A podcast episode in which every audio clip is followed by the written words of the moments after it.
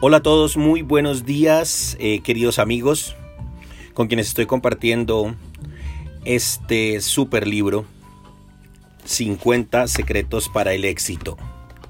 Tiene una visión bastante espiritual del éxito, ¿saben? Y eso creo que es lo que más me ha, me ha gustado. Soy un tipo bastante espiritual, claro, creo firmemente en Dios, con algunas divergencias, obviamente, eh, con respecto a algunas religiones, pero claro que sí, eh, soy un hombre bastante espiritual y esto fue lo que más me gustó, cómo amarrar esa visión de éxito a toda la espiritualidad, a toda la parte de Dios y cómo construir sobre eso unos hábitos y unas costumbres que definitivamente nos van a acercar mucho más a lo que queremos llegar, ¿no? Pues hay que definir éxito, hay que entender que éxito no es dinero, éxito es eh, un estilo de vida pleno. Para mí el éxito es plenitud absoluta, eh, valga la redundancia. Así que, pues bien, saludarlos y antes que nada agradecerles por compartir, me están ayudando mucho a llegar a más personas.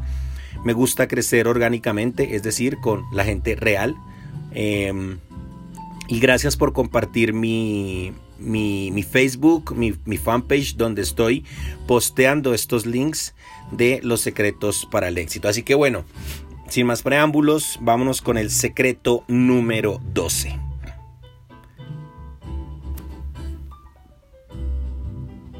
Secreto número 12.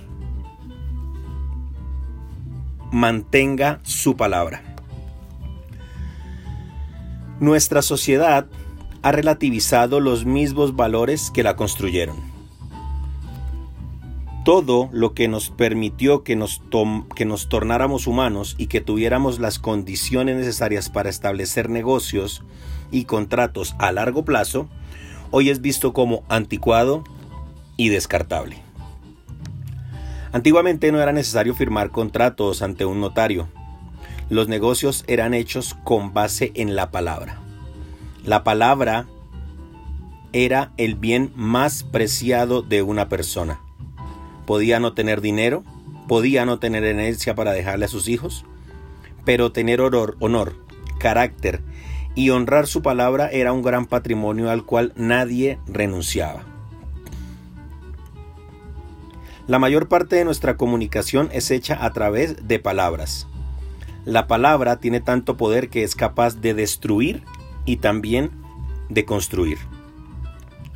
En todo momento nos enfrentamos a la opción de usar nuestras palabras con sabiduría o con displicencia. En general, lamentablemente, nuestra cultura actual incentiva a la gente a no prestar la debida atención a las palabras que dicen.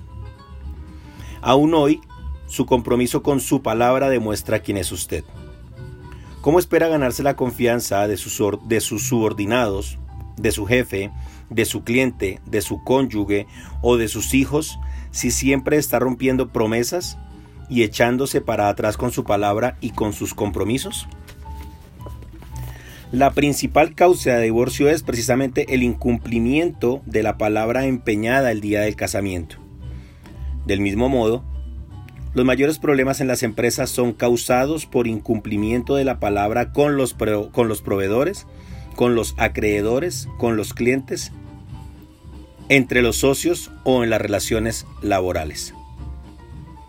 Si todos mantuvieran su palabra, viviríamos en una sociedad muchísimo más justa.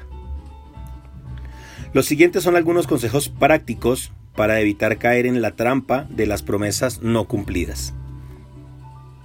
Deténgase. Cualquier cosa que usted diga, cualquier cosa a la que se comprometa, debe ser una decisión consciente. La decisión que tome debe acompañar sus palabras. Usted debe considerar cualquier cosa que diga como un contrato. Entonces, piense muy bien antes de construir una frase. Número 2. No prometa nada sin estar seguro de que podrá cumplirlo. Anote sus compromisos en una agenda y haga un pacto con usted mismo para cumplirlos. Imagínese que su vida depende del cumplimiento de esa promesa. Número 3. No se eche para atrás. Si cambia de idea con respecto a algo a lo que se comprometió, no se eche para atrás. Aunque tenga que asumir un perjuicio, mantenga su palabra.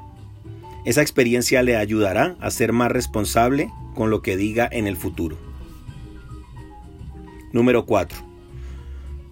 No diga lo que las personas quieren oír para complacerlas. Tal vez usted pueda complacerlas en un primer momento, pero a largo plazo las desagradará mucho más cuando las personas se den cuenta de que usted no cumplió lo que prometió. Siguiente, sea verdadero. Si usted se compromete con varias cosas por tener un corazón del tamaño del mundo y querer ayudar a los demás, entienda que, que ayuda muchísimo más siendo verdadero.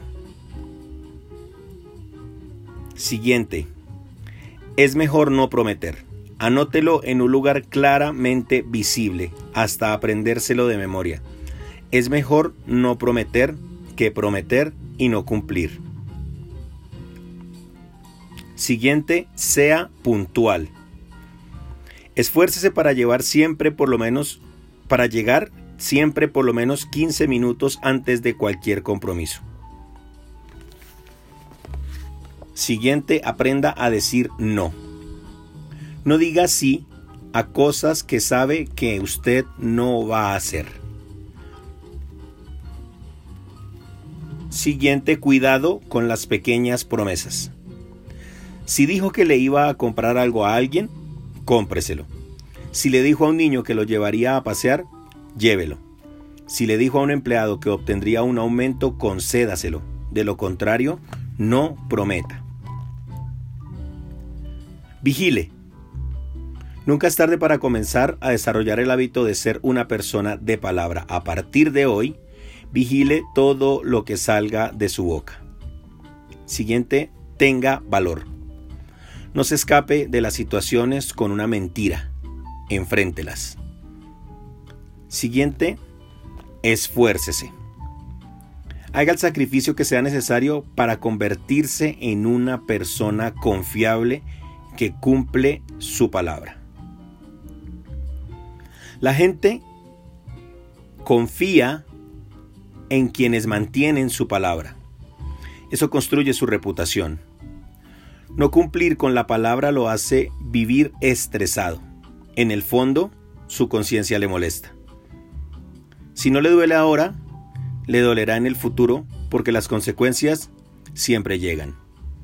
A partir de hoy, comprométase a honrar su palabra Empiece honrando ese compromiso.